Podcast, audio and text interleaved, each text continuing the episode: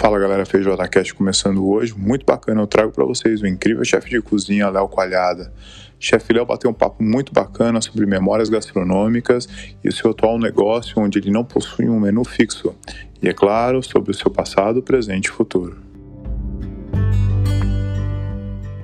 Fala galera, Feijoada Cast de volta. Agora trago o famoso chefe Léo Coalhada. É um prazer, fazia tempo que eu tô querendo trazer esse chefe aqui de cozinha, desde desde acho que do início do ano e agora arrumamos um tempo. Chefe, tudo bem? Como é que você está, meu querido? Bom dia, bom dia aqui do Brasil, né? Bom dia, tudo ótimo, Rodrigo. É um prazer estar trocando essa ideia com você. Eu só só estou aqui pesquisando aqui onde está o tal do famoso chefe aí que você falou. Pô, se eu cheguei em você, que alguma, algum lugar eu te achei, né? pois é, rapaz. Coisas Como... boas, coisa, coisas boas desse networking de, de Instagram e etc. A gente sempre achar, acaba achando né, é recíproco eu achar profissionais que são, que são inspiração para gente, assim como o teu trabalho é para o meu. Com certeza. Só lembrando aqui que, né, famoso no nosso ponto de vista não é o cara que tem muito followers no Instagram ou Exatamente. que tá nos reality shows, mas assim, o cara que cozinha muito bem é reconhecido por isso, né? Oh, obrigado. Obrigado. É recíproco aí. Vai. Obrigado. Vamos, vamos partir logo do início do, do Feijoada Cast, que é uma pergunta, uma das perguntas que eu mais gosto de fazer, com relação a memórias gastronômicas. Eu queria que você falasse um pouquinho, né, cidade, o lugar que você nasceu e qual foi sua primeira memória gastronômica, as primeiras influências. Então vamos lá, eu sou natural do Rio de Janeiro mesmo, mas estou há 34 anos aqui na Serra Fluminense, em Teresópolis, a famosa cidade onde tem o Dedo de Deus, onde tem a Granja Comari, que a seleção brasileira treina.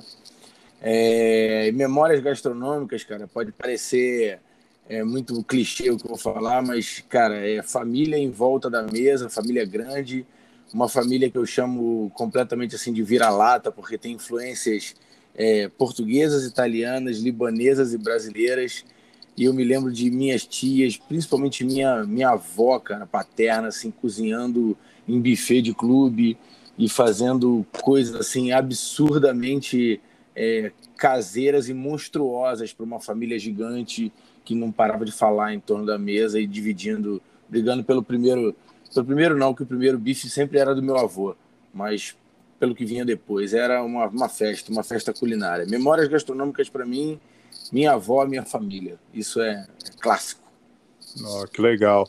Então, partindo já para uma fase quase que talvez a adolescência, quando é que surgiu o gosto pela cozinha? Ou até quando é que você realmente decidiu que, né, você, eu sei que você tem uma paixão muito grande pela música, não sei também porque não sei se você já, já virou músico ou, ou tentou é, tocar em alguma banda, mas com relação é, o momento de escolha da gastronomia, quando que aconteceu para você? Então se prepara para rir, né? Porque assim, é, se prepara, cara, porque é o seguinte, eu costumo dizer que a cozinha, a cozinha escolhe a gente, né? A gente, a gente não escolhe a cozinha. Então, é, a música e a gastronomia para mim sempre andaram teoricamente juntas, porque assim, eu sempre eu nunca fui um cara muito popular na escola, né? Eu sempre fazia parte daquele grupo dos dos nerds, dos esquisitos, do da galera que, que nunca que nunca foi chamada para festinha, né? E aí o que, que aconteceu? Eu falei, cara, eu preciso participar disso de alguma maneira. E aí na, no meu grupo de, de amigos a gente tinha um, uns dois ou três que eram assim fora da curva, os caras que falavam idiomas é, já com 12, 13 anos de idade, os caras falavam dois idiomas, tocava violino, tocava teclado e aquela coisa. Eu falei, cara, eu quero participar disso também. Aí eu falei, pô, vou começar, vou, vou aprender a tocar um instrumento musical para me divertir, para fazer parte do meio. E como é que faz para arrumar grana para comprar um instrumento musical? Começa a vender brigadeiro no colégio, né? Então eu comecei a fazer brigadeiro em casa, para vender para vender brigadeiro na escola para comprar dinheiro para fazer dinheiro para para comprar uma guitarra. E tu tá me ouvindo, cara? Tô, tô. Ah, tá, deu um deu um barulho aqui, não sei se foi meu microfone. E aí e aí eu comecei a juntar uma grana, comprei uma guitarra, aí continuei vendendo brigadeiro, e aí montamos uma banda na escola e eu era aí aprendi a fazer um macarrão e porque com esse negócio de tocar em banda, em bandinha, em barzinho na noite, meus horários eram diferentes dos horários lá de casa. Então, na hora que eu chegava em casa, o pessoal estava acordando, na hora que eu ia dormir, o pessoal estava estava levantando, e aí eu tinha que me virar para fazer lá uma comida qualquer, ou dar uma esquentada no rango que minha mãe tinha deixado lá. E aí comecei a, a brincar desse negócio de, de, de cozinhar. E aí eu, eu, com isso eu sempre comecei a ser chamado para as festinhas, porque era um dos primeiros da lista, porque o Léo é, ia tocar violão e ia fazer macarrão e brigadeiro para a galera comer na, nas festinhas. Então, dessa brincadeira, dessa necessidade de me tornar um pouco mais, mais sociável, eu comecei a tocar e eu comecei a cozinhar. E aí, cara, tive banda, estudei piano, contrabaixo. Hoje eu toco contrabaixo numa banda que só faz cover de Guns N' Roses, que é muito divertido. E a culinária chegou. E aí eu fui, acabei caindo, é, fui crescendo aqui, cresci aqui na cidade e acabei escolhendo fazer faculdade aqui na cidade mesmo, porque meu pai entrou numa, numa sociedade de. Meu pai arquiteto, fez um, projetou um restaurante, acabou caindo na sociedade de um restaurante, fui trabalhar com ele e me envolvi já com uma cozinha industrial com 15 cozinheiros, fazendo toda a parte administrativa, né? Minha primeira formação é contábeis, ciências contábeis e administração de empresa. E aí, cara, fui desenvolvendo isso como um hobby, né? Fui brincando com isso como um hobby e acho que me tornei um cozinheiro amador.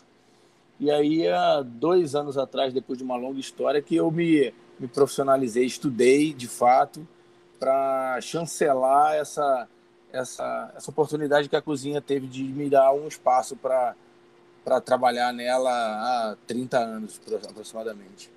30 anos, né? Nossa. É, Vamos falar então das experiências, restaurantes que você passou. Talvez fale dos restaurantes que mais representou para você, a comida. Vamos falar disso primeiro, depois vou perguntar qual é a, a comida que mais te adora, tal. Vambora. Vambora. Então, assim, eu tenho uma história um pouco curiosa, cara, em relação a essa coisa de trabalhar em restaurante, porque como nunca fui uma nunca foi uma, uma pretensão minha ser cozinheiro, é, eu sempre fui um cara meio assim ousado na, nas minhas oportunidades. Eu eu tive, eu, na verdade, assim, eu trabalhei oficialmente em dois lugares apenas durante essa minha carreira toda. Né? Eu eu, quando saí da faculdade muito novo, saí da faculdade com 21 anos, a primeira formação, eu resolvi empreender meu próprio negócio. E a gente montou uma, uma doceria aqui na cidade. Eu era simplesmente um administrador, como eu te disse, um administrador dessa doceria, onde eu tinha minha avó e minha mãe como base de cozinha. E quando a gente saiu desse primeiro restaurante, onde eu era um funcionário, né, onde eu fazia parte administrativa, balcão, cumim, entendi todo o processo de logística de uma cozinha industrial naquela época. Isso era 1998, provavelmente, assim. É... Não, 93, 93. E aí, em 95, quando a gente montou o nosso negócio, eu e meu pai, que eu fiz uma sugestão para ele e ele topou, vendi meu Fusquinha amarelo e, e, e caímos nessa história, eu, eu acabei empreendendo meu próprio negócio. Então, esse ano, a gente fez 26 anos do nosso próprio CNPJ, sabe? Nossa empresa tem 26 anos. E essa empresa vem sofrendo mutação desde então. Aí eu tive uma sociedade durante esse caminho, algumas sociedades onde a pessoa, a pessoal aqui da cidade sempre me viu como uma força de trabalho, uma força de empreendimento muito grande. Eu nunca deixei nenhuma oportunidade passar, sabe, Rodrigo? é, recebi um convite, pô, vamos fazer isso? Vamos. Vamos experimentar isso? Vamos. Então eu já fui de, de pizzaria, eu já fui de food truck, eu já fui sempre uma, a parte operacional de negócios que nunca eram meus. Sempre entrei em sociedade com parte de trabalho. E aí eu, eu fazia um propósito, né? Olha, eu vou entrar, vou fazer, vou arrumar, vou organizar. E o dia que não me couber mais aqui nesse espaço, eu fico livre para sair para montar outras coisas. Então, hoje, é, tive uma sociedade num bistrô com um amigo. Cara, assim, eu acho que, eu acho que a cozinha é, é oportunidade de você aprender na cozinha é muito mais importante do que do que você ter determinados títulos, sabe? E, e aí eu, eu, eu tive, eu, eu tenho a minha loja, né, que hoje chama Léo Cozinha Criativa, que eu tô, como eu te disse, eu tô há 26 anos, que veio como uma parte nova da Bombom, que é uma chocolateria que a gente montou há 26 anos atrás, e é onde eu juntei tudo num lugar só. Hoje eu acumulo essas experiências de ter trabalhado com bastante gente, dentro de um espaço para serviço de maneira bem, bem singular, porque a casa não tem cardápio, né? Então, eu juntei tudo, eu falo que eu tenho um bordel gastronômico, que eu vou do café da manhã, eu vou do café da manhã ao, ao final do dia, é, resolvendo o problema da tua fome. Então, eu trabalhei é, basicamente para mim a vida inteira, né? Assim, no meu negócio e, e sempre promovendo empreender em cima de, de, de novas oportunidades que surgiam para mim quando eu recebia determinados convites. Eu acho que é uma, um álbum de figurinha, uma colcha de patchwork bem interessante, cara. Assim, é uma, uma, eu, quero uma, eu quero uma pergunta sobre o, o restaurante sem cardápio. Como é que funciona isso, cara? Cara, isso é, é bom demais, cara. Isso é assim. Eu, a minha cidade é hoje é a, é a cidade que, que abastece é, com. Hoje a gente está em torno de 70%, 70 do abastecimento da, do hortifruti grangeiro do estado do Rio de Janeiro. Então, todo dia a gente tem a gente tem legume, verdura, ovo e, se quiser, a gente tem alguma coisa de ave também, é, direto do produtor todo dia na nossa porta, né? Eu faço o pedido no dia anterior até 6 horas da tarde, daqui a pouco tá chegando aqui 8 da manhã, o, o caminhão tá encostando aqui, descarregando hortifruti pra gente fresquíssimo. Então, cara, a gente fala, o que, que tem para hoje, né? A gente tem uma coleção de proteína aqui, também o espaço é pequenininho, e aí, em função do que a gente recebe, a gente monta o cardápio no dia. Então, ó, o que, que veio hoje? O que, que tem hoje? Isso, assim, parece meio coisa de filme de, de, de, de cozinha, né? Que a gente vê o, o chefe indo no, no mercado de madrugada, que é uma coisa bem, bem normal aí para vocês que moram aí fora, mas não aqui para gente, por conta de logística, né? E eu estou numa cidade pequenininha. E aí o que chega, com o pedido que eu faço no dia anterior, já tem uma previsão do que, eu estou afim de cozinhar. Então isso me força, a, de uma maneira boa, a estudar todo dia, né? Aí de ler, pegar referência, de ver o que, o que, que os, meus, os meus ídolos estão estão fazendo na, na, internet, né? Com o que estão postando, o que, que os caras estão cozinhando. Fala, cara, eu quero replicar isso aqui amanhã no restaurante. E aí eu vou, vou montando um cardápio é, diário e ainda me dou o direito de mudar na hora, porque eu, eu te recebo aqui, Rodrigo, e eu falo, olha, eu tenho esse prato com esse molho. Aí você fala, pô, mas eu não curto esse molho. Qual é o molho que você gosta? Eu tenho os ingredientes na casa, eu subo, vou para a cozinha e faço o molho na hora para você, sabe? Sim. É assim que a gente cria uma, uma fidelização e uma, e uma, e uma, uma oportunidade de experiência para o nosso próprio cliente, porque ele fala, pô, vamos lá no Léo, porque eu sei que eu posso pedir para ele para ele fazer um, um arrozinho piamontese, eu posso pedir para ele na hora para ele fazer para mim uma massinha bolonhesa, mas vamos lá ver o que, que aquele maluco inventou na cozinha hoje, vamos experimentar alguma coisa diferente. E aí a gente é. faz, a, faz um, um CMV básico, né? a gente estabelece os nossos, nossos percentuais aqui de, de, de, de contribuição do, do, dos produtos para cada prato, e em cima disso, cara, a gente se diverte muito na cozinha. Ah, meu, eu, eu faço questão de, quando eu for pro Brasil, dar uma passada aí e ver esse esquema que deve ser incrível, cara. Cara, é muito maneiro, muito maneiro. Legal, legal. E influências gastronômicas, assim, hoje em dia, Léo, o, que que você procura? É livro? Hoje você se baseia bastante, né? Hoje tem muita coisa na internet, talvez em pratação, assim, o, o por onde andam os seus olhos, assim, onde você procura se espelhar? Cara, assim, eu tenho muito livro aqui. Na verdade, todos os meus livros de culinária eles fazem parte de uma decoração útil dentro da loja, né? É... E eu, eu, leio bastante.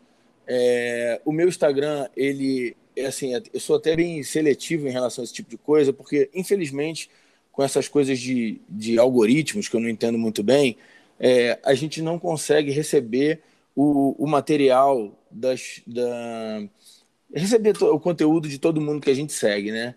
Então não adianta também ficar seguindo um bilhão de pessoas e você acaba se perdendo nessas diferenças.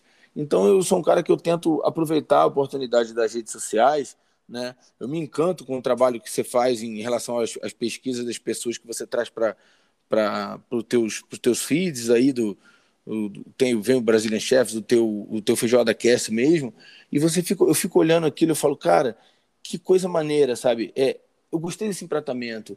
apesar de minha casa ser uma casa, como eu te disse, né, um boteco, é, um, um boteco bordel gastronômico, né, a gente serve um, um o que a gente chama de executivo aqui no Brasil, mesmo da feijoada ao arroz negro, eu, eu sempre tento buscar é, a questão da técnica às pessoas. Eu assisto YouTube algumas coisas, eu assisto, eu não tenho muito tempo, mas eu assisto. É, eu gosto muito de, da, da imagem do, do prato, aquilo que me traz verdade. Então eu vejo muito aqui na, na no Instagram, eu, eu, eu, olho muito o trabalho de cada um. A gente vai puxando esses links, né? E vai conhecendo o trabalho das pessoas, e a partir daquele prato que me chama atenção, aí eu vou estudar a técnica, vou tentar entender. Na cara de pau, eu, mando mensagem, eu me pergunto como é que foi feito, é, explico o meu trabalho para os outros é, amigos de cozinha. E aí eu vou fazendo amizade com as pessoas e vou e vou aprendendo com o trabalho dos outros, porque para mim a cozinha troca, sabe, Rodrigo? É, eu acho que o cara que, que diz, ah, eu sou cozinheiro e eu sei todas as receitas do mundo são, e são só para mim, eu acho que a generosidade. Eu sei que você vai perguntar qual é o maior ingrediente que você usa na cozinha. Generosidade, cara. Generosidade. Sabe? Generosidade. Generosidade em vários aspectos. Porque você tem que escutar, você tem que é, passar o teu conhecimento para frente, porque a tua informação, se você não compartilha, ela não vira conhecimento. E generosidade, tanto na vai usar vai usar alho, usa usa alho, é, usa alho, vai usar cebola, usa cebola, sabe? Não economiza no carinho que você vai botar no teu prato, porque porque quem está te pedindo o serviço, pô, tem que receber aquilo em forma de abraço, cara. Ah, com certeza, com certeza. Muito bacana. Eu queria tocar no assunto do agricultura é, familiar, né? Putz, Os legal. eventos com culinária regional, que eu sei que você faz um trabalho incrível. Conta um pouquinho para mim, Léo. Então, vamos lá. Cara, isso aí foi um convite maravilhoso que eu recebia há três anos atrás do, do Ministério da Agricultura. É, o, o, aqui no país, é, isso eu, fico, eu, eu posso falar isso com. Fico muito feliz, independente de corrente partidária, né? É, esse programa é um programa que já transcende aí três governos. E aí o que, que eles fizeram? É, o que, que o, vou falar assim de uma maneira ampla. O governo criou um selo de rastreabilidade para produtos de agricultura familiar. É, eles entendiam que o que, que eles entendiam que que os pequenos produtores, primeiro que estava havendo um êxodo urbano, as pessoas estavam saindo dos grandes centros e voltando para o interior para retomar as propriedades familiares para buscar um novo, uma nova qualidade de vida. E aí, em função disso, começaram a surgir alguns, alguns novos produtos ou resgate de produtos culturais aqui no Brasil, parte de queijo, parte de charcutaria, criação de cogumelo, tempero, bebida, tudo em pequenas propriedades espalhadas por pequenos produtores, que a gente chama da agroindústria familiar. E aí o governo criou um selo de rastreabilidade para poder dar para o consumidor a segurança daquele produto e a garantia de que aquele produto era feito dentro de determinadas normas que o governo estabelecia, né? Ou seja, para o cara ganhar aquele selo e, e, ter acesso a alguns programas de, é, de investimento do governo, ele precisava cumprir algumas regras. Filho no colégio, propriedade de até um determinado tamanho, é, não, polu não poluente. É, cara, um negócio muito legal. E aí fizeram um trabalho, o governo, o Ministério da Agricultura, junto com o Ministério do Turismo, eles fizeram uma parceria e aonde existem, existiam, né, que está tudo parado por conta da pandemia, as feiras de promoção de destinos, feiras de turismo e feiras de negócios de, de alimentação, o, os ministérios se, just, se juntavam para fazer a promoção desses lugares de produção como destinos de visitação, né? Então, por exemplo, aqui no, você pode ir para o sertão da Paraíba conhecer a produção de vinho, você tem toda a rota do cogumelo no Rio Grande do Sul, você tem a produção de lácteos também no Rio Grande do Sul, lácteos e, e charcutaria, você tem a, a, o passeio da Serra da Canastra aqui em Minas para conhecer a, a produção de queijo Serra Canastra, e assim vai. Isso, isso se tornou um, um programa de turismo brasileiro de agricultura familiar, a Rota Amazônica, lá para conhecer a, extração de, de, de açaí, de ostra, e assim vai. E aí eu fui convidado, entre tantos chefes de cozinha, para fazer uma apresentação. Num, na, a primeira foi em Nabave, em São Paulo, em 2018, se não me engano. E, e aí chegamos lá, e aí eles falaram: olha, a gente vai ter disponível para vocês aqui todos esses agricultores, esses, esses expositores com esses produtos. Se virem para fazer gastronomia, para fazer degustação. Aí, cara, é diversão garantida. É, a gente chegava lá, tinha uma cozinha, assim, você vê, a estrutura bem básica, cozinha, fogãozinho de indução, que não pode ter fogo, é, e para a gente criar na hora com um empório disponível para a gente, do arroz vermelho, arroz selvagem do, do Nordeste, a, a, as castanhas, e aí a gente cozinhava para 300, 400 pessoas, dava uma aula, fazia um cozinha show falando da importância do, da rastreabilidade, da, da qualidade daquele produto, colocando aquele produto no mercado, que para a gente que é cozinheiro, a melhor coisa que tem é receber produto de qualidade, fica muito mais fácil de fazer prato, né? Sim, Você sabe certeza. disso. Já é. é. metade do caminho andado, né? Pô, mais do que da metade. E aí a gente, a gente fazia degustação, a gente fazia lá os pratos, propunha os pratos, a gente cozinhava ao vivo para a galera e fazia uma degustação. Então era, era muito legal. E aí, de tantos chefes, eu acabei ficando no projeto. Eu estou nesse projeto há três anos. A gente está, infelizmente, com a pandemia, é, as feiras foram suspensas, né? É, mas e é um trabalho de, de, a gente percebe que além de promover a qualidade do produto brasileiro, a gente mostra que a culinária hoje, né, principalmente a gastronomia do Brasil, acho que no mundo, ela não é feita mais de, eu falo isso, ela não é feita de tendência, ela não é feita de, de momento, ela é feita de pessoas, cara. Pessoas que se dedicam para poder suprir a gente com, a, com um insumo de qualidade e e, pô, é uma, é uma honra, cara. É um prazer fazer parte desse projeto. E o legal disso, Rodrigo, é o seguinte: essa galera que, que assim, existem vários tipos de produtores, né? Mas tem gente muito, muito, muito carente, gente muito humilde, cooperativa. Cara, a, a Copfan. Depois eu vou fazer o seguinte, ó. Você vai me mandar teu endereço, eu vou fazer uma caixa aqui. Vamos ver quanto tempo vai, chegar, vai demorar para chegar aí na Austrália uma caixa com produtos da agricultura familiar brasileira. Eu vou pedir para mandar para você. Pô, obrigado. É, é, aí é, a, gente, a gente conversa como cozinheiro, a gente conversa com essa galera, porque o cara, ele, por exemplo, ele leva um cogumelo. Aí ele fala, olha, eu, eu, eu faço esse cogumelo. Aí, mas eu tenho um problema, porque eu perco esse cogumelo e ele estraga muito rápido. Aí a gente senta com o cara, a gente ensina a fazer conserva, a gente ensina a fazer é, outros tipos de produto a partir daquele produto que ele culturalmente foi é, indicado e foi levado para fazer só um tipo de, de processo com ele, sabe?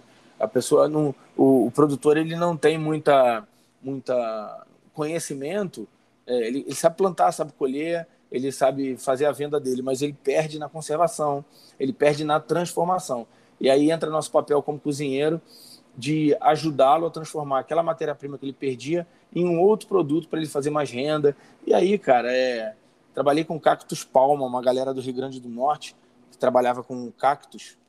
Já cozinhou com cactos? Não, nunca cozinhei com cactos, não. Então, aqui, uma área, você ver, uma área de degradação no Nordeste que é onde esse cactus nasce, aquele cactus que parece uma palma, assim, parece uma, uma, uma um balão de, de aniversário. E sim, ele, dá uma flor, ele, dá, ele dá uma florzinha, e daquela florzinha, daquela frutinha, eles fazem geleia, e o restante do cactus era usado só para alimentar gado. Cara, aí a gente sentou, a gente fez picles, a gente fez conserva, a gente fez salada, e eles ficaram super maravilhados, porque era um produto que para eles era subproduto, era lixo, era só alimentação de gado. E aí se criou uma linha completamente diferente de produto em função disso. Eu acho que é, é muita responsabilidade para a gente, cozinheiro, poder ajudar o produtor a, a crescer, não só ser uma, uma fonte de fornecimento. Eu acho isso maravilhoso, cara. Fico imaginando é. como é que não deve ser esse campo aí na tua, na tua região, cara. Rola, rola uma... bastante incentivo, rola bastante, é, rola é, bastante coisa com relação.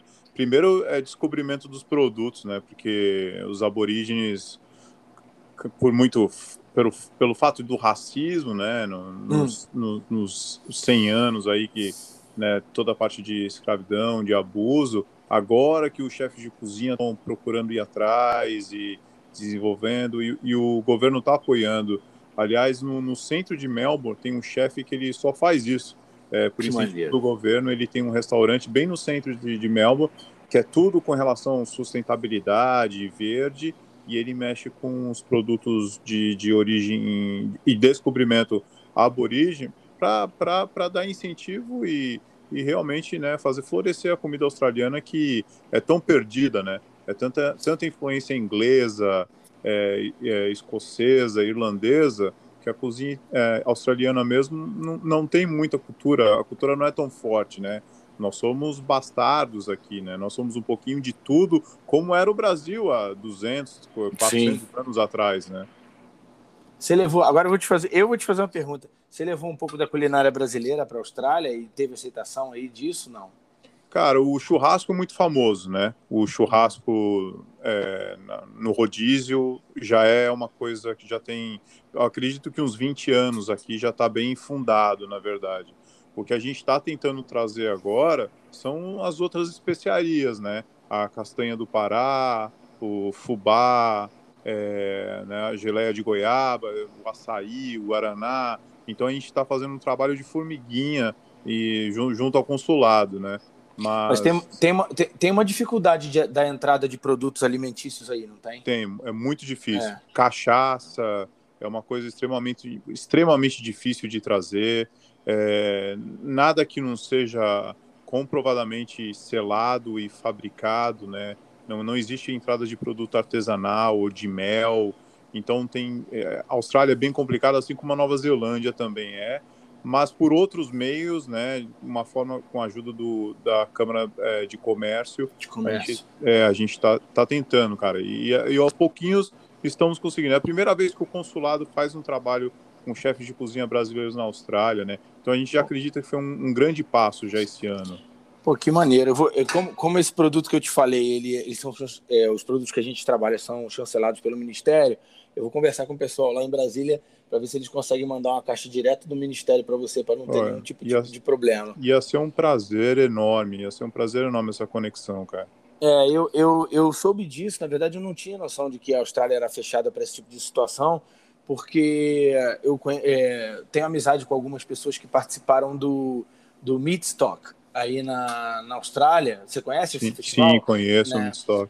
E aí a galera, é, uma equipe de, de American BBQ, uma equipe brasileira de American BBQ, que foi para ir para participar e a galera levou um monte de hub, levou um monte de tempero e os caras falaram, ah, não pode entrar com nada. Aí eles tiveram que arrumar tudo daí tiveram que jogar fora tudo que eles levaram, e aí eu fiquei meio espantado com isso. Falei, mas como assim? Não pode entrar com, com hub, não, não pode entrar com nada. É. E aí foi mó, mó guerra. É. Mas, mas eu fico muito curioso, cara. Eu acompanho o teu trabalho daqui, eu fico imaginando. Pô, obrigado, irmão. Pô, mas somos, somos dois, então, porque eu sou vidrado no teu trampo, cara. Pô, obrigado. legal. Cara, vamos fazer vamos o. Acho que esse, quase que a penúltima perguntinha aí. Eu queria Vai. que você desse dicas para iniciantes, cara. Você saiu da contabilidade, foi para uma cozinha se aventurar. Que, que, o que você gostaria de ter escutado? Cara, eu acho que assim, eu acho que o que eu, gost... o que eu gostaria de ter escutado é, na verdade, eu, eu, eu, acho que dar, dar dica é, é uma responsabilidade muito grande. Mas o que, que eu posso dizer? Hoje a gente está em outros tempos, né? eu, como eu disse, eu comecei muito cedo nessa, nessa, nessa parada aí. E na minha época de, de, de escolher uma profissão, é, eu, na verdade, eu acho que eu fui aquele filho que, que eu, hoje, hoje, se eu escolhesse, falar, eu quero ser músico e cozinheiro, é, eu seria pop. Mas, na, há, pô, 30 anos atrás, cara, e eu, eu acabo, né, 26 anos de, de, de, do meu próprio CNPJ, eu dizer que ah, eu vou tocar contrabaixo e quero ser cozinheiro, eu ia ser aquele filho que, tá, mas com, que eu me perguntar assim, você é cozinheiro e você é músico, você trabalha com o quê, né? Eles é. a galera ia perguntar isso. É, hoje virou uma profissão é, pop. É, o que eu quero dizer para essa galera é o seguinte: é, isso posso estar sendo até um pouco rígido, um pouco duro, mas ninguém sai de uma faculdade de chefe de cozinha. Né? Aquela história que a gente repete sempre a gente aprende a cozinhar. A gente aprende técnica para se tornar um chefe de cozinha. Mas tem que lavar muita louça, tem que ser muito pia, você tem que ser muito, muito mise en place, você tem que ser muito socier, você tem que ser, você tem que rodar a cozinha inteira, você tem que perguntar, você tem que aprender, você tem que estudar todo dia, você tem que praticar todo dia, sabe? É essa coisa de a galera com todo o carinho do mundo, todo o respeito que eu tenho por esse trabalho, é, não é assistir programa de televisão e, e dizer que sabe cozinhar, é, é você valorizar, a, a, a, entender o trabalho dos, dos, das pessoas que te servem, sabe? É, a coisa para mim mais frustrante que existe é é, é quando você prepara um prato e você leva na mesa de alguém e o cara fala assim: como é que você faz esse risoto? Porque eu vi um programa de televisão que o cara faz de um jeito, sabe? Eu, eu, eu digo, Rodrigo, assim: quer ingressar na gastronomia? É, até digo uma coisa: não entre na faculdade, né? Faça um curso técnico, faça workshop, é, rode, faça estágio, remunerado ou não, aprenda, converse com as pessoas. Existem cozinheiros e chefes de cozinha que são é, muito acessíveis dentro da tua região. Procure essas pessoas, entenda um pouco da história desse cara, se coloque à disposição para aprender. É, cozinhe bastante. É, é, um, é um misto de um monte de coisa para depois o cara entender se aquela profissão que ele quer, se essa profissão que ele almeja, é realmente aquilo que, que, que ele imaginava. Porque são horas e horas de cozinha, são horas e horas de preparo. Não é simplesmente colocar uma doma, ter um jogo de faca importado, fazer uma pose bonita que vai te garantir um, um resultado é, no prato. Então, quem cozinha mesmo de fato, você sabe disso, é, é, tem que se dedicar mais do que do que para fazer uma simples foto para botar no Instagram. Então eu acho que é isso aí, cara, é se dedicar ao máximo e buscar experiência para depois você se é, vai, vai, vai formatando a tua carreira ao longo, porque senão o cara entra numa faculdade, fica quatro anos numa faculdade, sai de lá achando que vai dominar uma cozinha, aí ele se frustra porque ele vai vai cair naquele mesmo processo longínquo que é que é o que todo mundo tem que passar, do pia até quem sabe lá na frente tomar conta de uma de uma brigada, que é uma experiência fantástica. Boa, boa. É, última perguntinha do podcast. Eu sei que você falou de generosidade né, no prato do cliente, mas eu uhum. gostaria que você falasse de um, de, um, de um produto, uma especiaria, o que você quiser, uma proteína, que não pode faltar no teu cardápio. Só um, cara? Ah, um ou dois pode ser, para realmente marcar aí o finalzinho do podcast.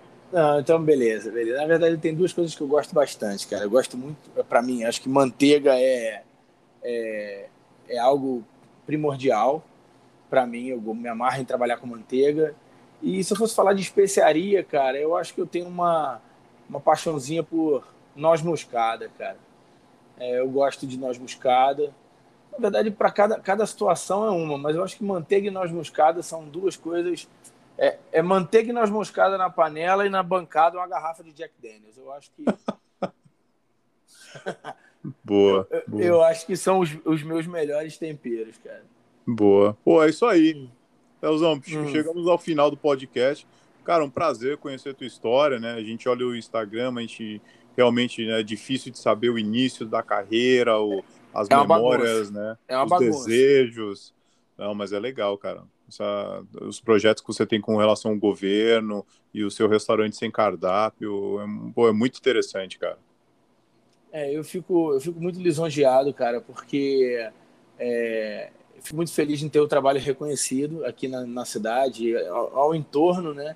É, também a gente vai criando uma, uma, uma, carteira de fidelização com os clientes, os clientes viram amigos. Ainda faço personal chefe em casa, dou aula. É, semana que vem, agora domingo que vem, eu estou descendo para vou, vou para o Rio de Janeiro fazer uma, uma paediada para 150 pessoas no restaurante de um amigo. Então a gente vai criando oportunidade de empreender, de conhecer gente nova. Esse é o cardápio do, da nossa vida aqui, cara. E assim que essa pandemia acabar, que as fronteiras estiverem abertas, que a, que a coisa estiver um pouquinho mais, mais, mais tranquila, é, eu coloquei como um projeto de vida aqui meu, transformar a minha vida de rede social em de, de, de rede virtual em rede real. Então, eu já estou marcando alguns pontos aqui de que eu vou. vou isso, é, isso é um, não é uma promessa, não. Isso é um, é um, é um novo plano. Vou, dar um, vou fazer um mochilão aí em breve e quero na cara de pau, do mesmo jeito que eu fiz contato com várias pessoas, é assim como eu fiz com você, visitar essa galera mundo afora, porque hoje está tudo tão, ao mesmo tempo está tudo tão perto, tão longe, mas eu acho que o, o, o, o, sentar, o sentar à mesa e partilhar essas experiências que hoje são virtuais, para mim elas serão fundamentais. Então espero ou te receber aqui, ou poder, quem sabe, dar um pulinho aí, pulinho, né? Para gente, a gente tomar uns shots e, e, e, se divertir bastante em torno de uma mesa. Fico muito feliz em, em ter você dentro da minha, da minha, do meu, do meu network aqui, do meu cardápio. Bem legal, Boa. cara. Para mim já está combinadíssimo já. Muito obrigado, mano. Saudade de uma feijoada brasileira raiz ou não? Muita, todos os dias, velho. Sempre. Café da manhã, isso almoço de janta. Isso aí, isso aí. Mas, obrigado, te agradeço essa oportunidade. Eu tempo. que te agradeço. Um bom dia de trabalho e, pô, adorei falar com você, mano. Obrigado mesmo. Vambora. Estou à disposição Abraço. sempre, meu amigo. Ótimo é. dia para você aí, ótima noite e até a próxima. Valeu, Leozão. Obrigado. Um abraço. Tchau, tchau.